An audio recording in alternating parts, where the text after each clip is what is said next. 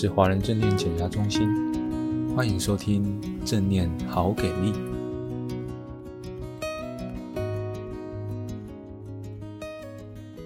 Hello，各位听众朋友，大家好，我是阿杰，已经很久没有在正念好给力的节目上跟大家见面了，因为最近几个月中心都在筹备线上的录制课程，主题是正念破解工作压力。迈向职场达人。如果你还不知道，我们现在已经有一个数位学习平台，然后已经推出了第一门线上录制课程的话，欢迎你到下方节目说明的地方，可以找到相关的资讯。大家可以在里面找到试阅观看的免费课程，还有课程的宣传片。如果大家喜欢的话呢，欢迎帮我们多多分享，然后在课程的下方留言哦。那我们接下来就要进到今天的主题了。今天呢，要来讲心流。常常有人在问我们说，正念跟心流到底差异在哪里呀？还是他们两个根本就是一样的东西？正念是一种心流状态吗？还是说正念的训练是要达到心流吗？最近几年呢，网络上非常热烈的在讨论心流，都来源于一本书。我们今天讨论的内容也会主要根据这本书所提到心流的概念，然后我们再去做比较。这本书的书名是什么呢？它叫做《心流：冒号高手都在研究的最优体验心理学》。那我们就先来稍微看一下什么是心流好了。心流的状态 （flow status），它是来自匈牙利的心理学家契克森米哈伊教授。在一九七零年代的时候，历时了数十年，访谈了数千位研究对象所得到的结果，他进而在一九七五年的时候提出了心流理论。他描述呢，心流是一种很特殊的精神状态，在我们极度专注的时候，会完全的沉浸在其中。他所提出的这个理论也叫做最优体验 （optimal experience）。当这个状态发生的时候，所有美好的事物都会随之来到。契克森米哈伊教授提到，当自我被摆在一边，时光飞逝，每一个行为、动作以及思考都无可避免的一个接着一个，就像演奏爵士乐一样的来到。这种最优体验呢，也常被描述在各种活动上。很多运动员在状态良好的时候，也会体验到这种感觉，那是一种专注在当下的感觉，不需要特别控制或思考，好的表现自然而然就会出现，而自己就好像跟比赛的当下，或者是正在做的那件事情合而为一，所有外界的声音跟干扰，在此时此刻都显得微不足道，运动员可以全然的享受在比赛当中，艺术家可以全然的沉浸在。创作里面，其实这一种很专注的状态，专注到忘我，完全满脑子只想完成这件事情，这个状态，应该是蛮多人很喜欢，而且很想要追求的吧。我猜也是因为这样，所以“心流”这个词在这几年才会这么大量的被讨论。各位听众朋友呢，你们？也是很想要追求这样的状态吗？我自己的话呢，只有在我很想要自虐的时候，或者是某一件事情我实在是太想要做，而且我终于好不容易找到一个，嗯，我理想中的状态，或者是我好不容易准备好自己，或者是我好不容易空出时间，我。已经下定了决心，或者是终于比较能够专心的时候，我就会比较容易进入这样的状态，或者是，或者是想尽办法进入这样的状态。可是各位听众朋友，你觉得那个是追求得来的吗？我觉得困难的地方，也比较所谓比较 tricky 的地方，就是这个好像是有机会追求，但是需要很多条件的配合。它好像有一点可遇不可求，好像你一直投入，一直投入，全身心的投入，有时候要看运气的感觉，然后有一点水到渠成的感觉。在书中提到，要进入那样的状态，通常需要自身的状态跟外界的状态两方面来配合，所以就会变成是我要追求这样子的一个目标的时候，我要有我本身的技能，我本身所拥有的能力之外呢，我还要有外在的挑战，跟一些条件配合，才能达到这样的一个状态，达到心流的体验。当我们的技能跟这个挑战大概是在一个相称的情况之下，然后有一个明确的目标，这个目标成为一个行动的方向，而且我们在做这件事情的时候，行动的这个系统是有规则可循的。参与者可以完全的掌握自己的表现，这几个呢，就是心流状态底下的几个重要特征。不知道大家有没有看过一部纪录片，叫做《赤手登峰》，英文是 Free Solo。他在九十一届奥斯卡上还得到最佳纪录长片奖。他在讲什么呢？美国有一个攀岩好手 Alex Honnold，艾利克斯·霍诺德。二零一七年的时候，他在完全没有绳索辅助的情况之下，成功攀登了高达九百一十四公尺的酋长岩 （El Cap） 的过程。酋长岩呢，是美国加利福尼亚州优胜美地国家公园里面的一块巨大的磐石。九百一十四公尺差不多有多高呢？大概等于两个台北一零一的高度相加在一起。大家可以想象那个高度。当时呢，这不只是酋长岩史上首度有人以这样的方式完成攀登，当时还被《纽约时报》评为人类历史上最伟大的运动成就之一。那是一个非常极端的情境，即使不在现场，而只是看纪录片，也都会很紧张。为什么呢？因为他只要一个失足掉下来，就掰了。所以那个真的是一个很特殊的状态，而我们几乎可以说，他在那样的状态的确就是进入了心流的状态。所以这个时候你就会发现，哎，不是所有人都可以进入心流的，也不是这么容易就进入的，因为他需要很努力，然后也有外在条件配合之下，才有机会进入心流状态。所以它也会让人心神向往，大家都很希望在生活。当中，我们所需要完成的任务上面，就能够进入这样的状态，就能有这样的一个最佳化的体验。不然，我们在日常生活做事情的时候，很容易感觉被时间追着跑啊，对吧？或者被自我的意识、想法、情绪、价值观在脑中里面互相对抗。其实那是很辛苦的。所以我们就可以理解到说，哎，难怪心流会是在正向心理学的这一块，因为它让人感觉在当下是很美好的，自己还可以掌控，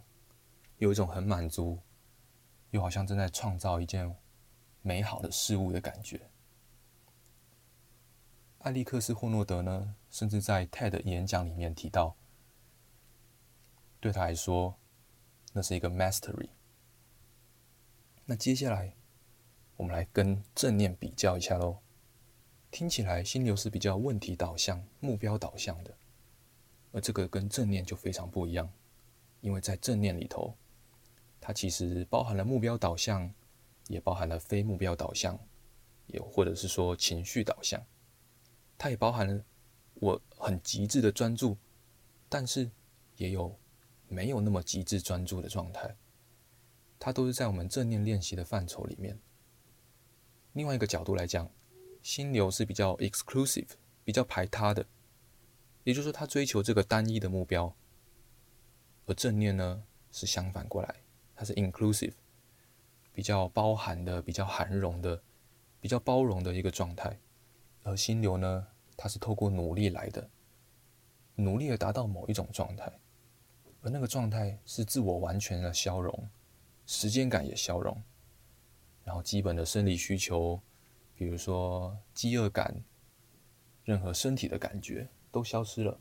就只有我跟我正在做的这件事情同在，那种融入的感觉，完全的专注。平常的我是这样的那样的，脑袋里平常有的声音告诉自己说：“我怎么这样，我怎么那样。”这些东西全部都消失了。就像很多人在打电动的时候，其实也会这个样子，很认真在做艺术创作的时候也会这个样子，很认真在多工的时候，可能也也有人有相似的体验。我自己呢，就有遇过一个状态，当我身体很累、很累、很累的时候，可能前一晚没有睡，通宵做了一件事情，比如说通宵写了一篇文章，隔天的时候，我发现。精神有点恍惚，然后心情好平静。我想做任何事情都不太需要思考，然后也看似很有效率的完成，然后不带任何的情感，不会有任何的拖泥带水。我感觉整个人是感觉整个人在一种很放松，然后又可以专心做事情的状态，感觉可以更容易处理事情。我在一开始听到“心流”这个词的时候，我想说，那这样的状态呢，算不算心流呢？后来我才领悟到。大家可以想象一下这个情况哦，前一天晚上没有睡，但隔天早上起来的时候，其实多数人的情况会是，诶，觉得自己精神还蛮好的，然后蛮平静的。但其实这是生理的一个很自然的生理反弹现象，不知道大家的经验怎么样？但是呢，通常下午过后就会 crash，就崩溃了，从生理到心理，整个人的状态就倒下了。所以它其实只是一个身体的反弹机制。那确实，我们都有尝过这样的甜头，就是你觉得好像从二十四小时里面多偷了一点时间，即使我前一天熬夜，但是隔天我还是可以做事情，而且做得还可以，还不错，那个状态感觉还蛮美好的。但是长期在这样睡眠剥夺的状态的时候，就是大家尝试可以理解的。这个时候就会造成身体的生理时钟混乱啊，然后会不舒服啊，会有各种身体的状况慢慢的出现。当然，如果你一天两天偶尔紧急状况的时候这样做，也许即使累，但是那个整体的体验是舒服的，也不会发生什么太严重的副作用。但这跟心流的定义还是不太一样，因为心流还是做一件事情的最佳体验嘛。而通常我们熬夜甚至通宵的时候，那个过程，有些人可能是不知不觉就做事情做到天亮，那可能那个是一个最优体验。但是大部分的人熬夜通宵还是需要硬盯的，还是需要强迫自己去做的，那个状态应该不是舒服的，对吧？但是这背后跟心流又有什么样相似的地方呢？就是那样心情平静的感觉。我们常常很多本来有的包袱啊，有些心理压力啊，本来有的制约的反应啊，在那样疲惫的身心状态之下，就都消失了。很忘我的时候，其实日常生活中所想的那些东西，本来我平常在做事情的时候是有各种各样的东西来干扰我的，我是不容易 focus，不容易专注的。但在那样极度疲惫的状态底下，突然之间，就像以前人讲的“如入无人之境”，那这样专注的状态当然是跟心流很像。但是那样的状态，跟正念在讲的放松、放松式的专注，能够又放松又专注的状态，是很大的差别的。心流或者是熬夜过后的能够专注的那个状态，其实是疲累的专注。是紧绷的专注，另外一点呢，就是心流听起来它是比较需要在处于眼前有一个困难待解决、有挑战的东西，才有办法进入心流。而我们在做正念的练习的时候，是没有在分困难、简单，没有这样的一个区分的。当年正念减压的创始人卡巴金博士。他给正念下的定义就非常清楚，就是 moment to moment，时时刻刻的觉察，所以他没有在分有挑战的时候跟没有挑战的时候，所以他没有在挑时间的，你知道吗？而心流带有强烈目标这样的一个概念，也跟正念本身的练习原则是互相违背的，因为正念没有要抓那么紧。比如说，我们在做呼吸觉察练习的时候，我就只是知道说，哦，好，我们现在在做呼吸觉察练习，但我没有要抓着不放，我并没有要把自己搞得那么紧绷，没有要达到某一个呼吸上面的状态，或是层次，或是境界。然而，或许确实在练习的过程当中，当我们身和心完全连结的时候，可能会达到这样的一个类似心流的经验，那种最优体验的感觉。但是，重点是，我们没有要追求这样的经验。所以，有些时候，像我们中心在举办正念五日闭关进修之语营的时候，其实我们是走一个没有那么严格的路线。是可以让大家可以自我调节的路线。通常来讲，我们是差不多以半个小时为一轮，半个小时为一轮。所以，我们有时候会看到一些伙伴，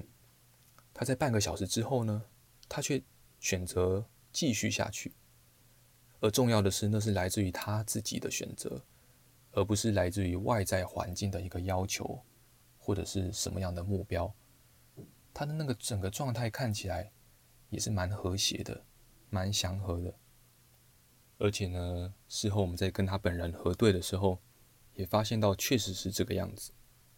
所以，也许在那个状态里头，我们可以说，哦，他可能进入了所谓心流的状态。但是，心流的状态并不是我们正念所要追求的，因为正念很强调就是要融入日常生活嘛。那如果一定要特殊的状态才叫做正念要追求的状态，那就完全是背道而驰了。所以这里有提到说，心流最佳体验的这个部分，专注到无我、忘我。如果有遇到了，哎，那我自己知道。但是呢，我们并不会把它当做一个目标在追求。有或没有，其实都好，其实都 OK。而且大家知道吗？其实，在正念的练习里头，我们并不强调百分之百的专注哦。对啊，如果在里头强调百分之百的专注，那有几个人做得来？因为我们大脑的原始设定，本来就是心会跳到未来，会跑到过去，会这样子飘来飘去。所以这样的专注是说，我们可以练习专注，但是心如果飘走了，神游了，那是再自然也不过的事情。我们只需要轻松的把它带回来。那相对的，在没有专注的时候，它本身也是练习的一部分。我们不会因为没有达到专注，然后来批评自己、责怪自己，而是是很友善的去看到、承接、觉察，时时刻刻的体验、感受和发现，这个才是正念的精神。那另外一个部分呢，补充一下，那比如说在互动、跟人互动、聊天、讲话的时候，其实确实有些时候我们。比如说两个人聊得很开心，在那样的状态之下，我们有很棒的讨论，火花有很多，一来一回，百分之百的投入，然后聊到时间都忘记了，这个是有的。但是如果当下还是正念的状态之下，我们会意识到我的存在，意识到周围的存在，所以这个也是我们在正念练习里头还蛮强调的一件事情。所以有些时候我们在沟通的过程中，有那种很忘我的感觉，感觉蛮舒服的。但是我们在聊天的时候，其实并没有要追求这样的经验，对吧？而在正念的沟通跟正念的互动里头，我们就是时时刻刻专注在当下的聆听，感受对方的话语的同时，我们也感受自己的身体，感受自己的状态，正念的在每一个当下。所以说，虽然心流的状态是没有低于百分之百的这种说法，但是那种专注的品质，如果只要有百分之一是用在互动上面，那对于互动的品质就会提高非常多。我们在八周正念减压的课程过程中，无论是带领的正念老师，或者是学员互动之间，都有过类似的经验。就是在跟彼此伙伴们互动的时候，很进入对方的状态里面，那其实是真的还蛮忘我的。君美老师他也曾经分享说，在做师资培训的时候，他就会特别跟这些准正念老师们提到这个概念，在跟学员互动的时候，重点不是那个我很大，不是自我有多大，然后我告诉他要做什么，要怎么做，其实重点反而是相反。他几乎有时候真的是会进入一种类似无我的状态，会消融到跟对方的交流跟互动当中。不过，这个也就是正念跟心流有差异的地方哦。怎么说呢？因为心流其实提到的这些体验，所谓的最佳体验，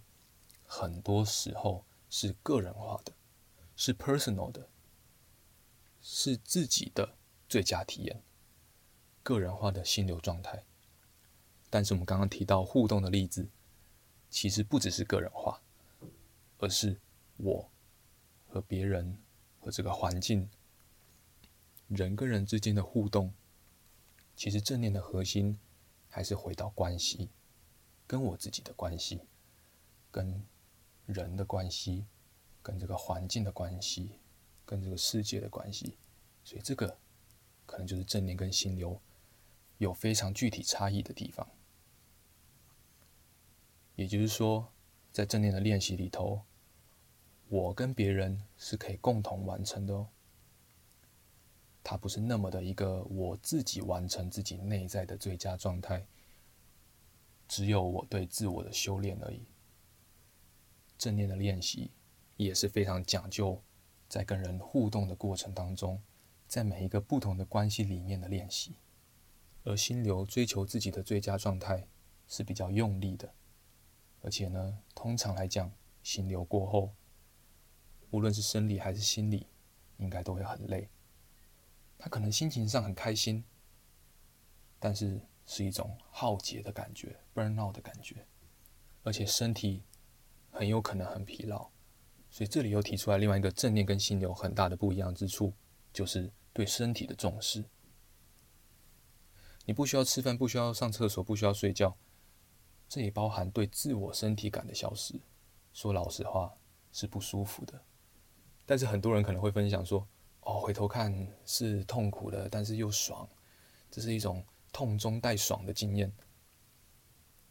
但我们都知道，这一种爽感是有代价的。所以正念呢，它强调的觉察，就是一个层次一个层次的开展。第一个层次就是感官的觉醒，所以我能够在追求目标的同时，我能够平衡。所以在这样的挑战来到我面前的时候，我能够用一种对自己很友善、对自己轻松一点的态度，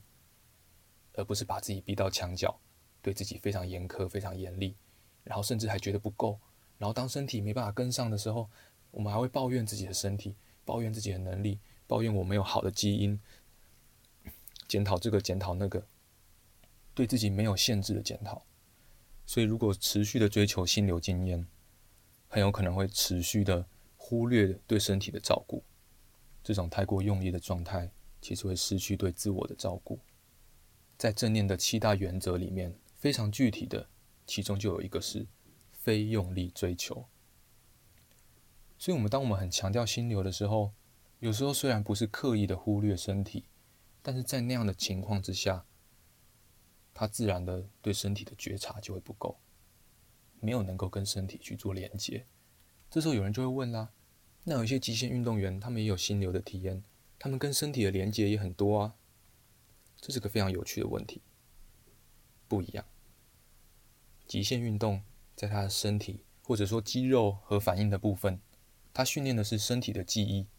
我的那些反应反射，在我需要的时候不需要去连接。就自然而然的出现，而那些所谓的高手、厉害的运动员，他们都是运用身体的记忆跟当下的反应在迈向高峰，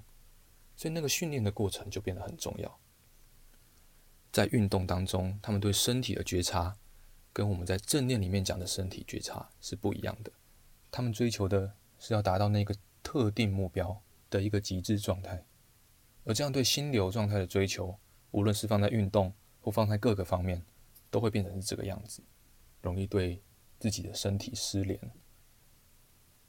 正念的底蕴呢，第一个部分就是把自己照顾好。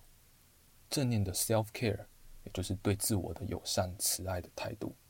把自己照顾好之后，我才有可能扩及到对周围的人的慈爱。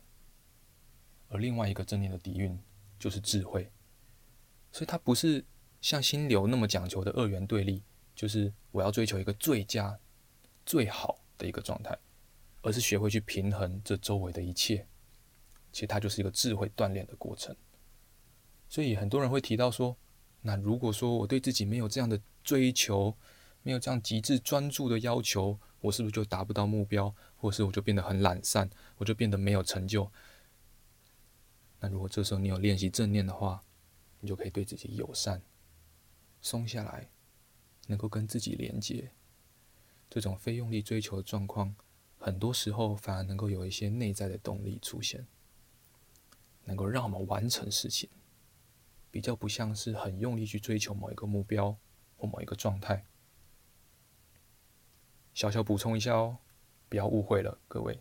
非用力追求，并不是等于不争、不追求，什么都好，大家都好，好好先生，或是烂好人，我什么品质都不管了，不是的。非用力追求指的是我们在追求的过程里头，我们会注意到一个东西。叫做平衡。我们不会在追求的过程中只注意到一个点，而其他的都忽略掉了。好了，今天的节目比较长，在最后呢，告诉大家，我们在节目说明的地方会附上一个连结，大家点进去就会发现，我们为大家做了一个正念跟心流的比较表格。那阿杰这边呢，就为大家简单的做个小总结喽，心流。指的是一种最优体验、追求最佳表现的一个状态。随着个人的技术精进、挑战的增加，因此而达到那个状态。而正念跟心流是不一样的，因为正念没有要追求特定状态，当然也不会是去追求一个愉悦的经验。对有曾经进入心流体验的人来讲，那是一个很那是一个很美好的过程。所以，如果各位伙伴、各位听众朋友，如果你喜欢心流，你当然可以去追求，但如果我们在学正念的话，概念就要很清楚：正念不是心流，心流也不是正念追求的状态。那今天的节目就到这里啦。如果各位伙伴有想到什么样的主题，想要我们做成 Podcast 节目的话，欢迎在底下留言，我们每一则留言都会看哦。如果喜欢我们的节目，请帮我们追踪、分享、加五星好评。敬请期待下一集的精彩内容喽。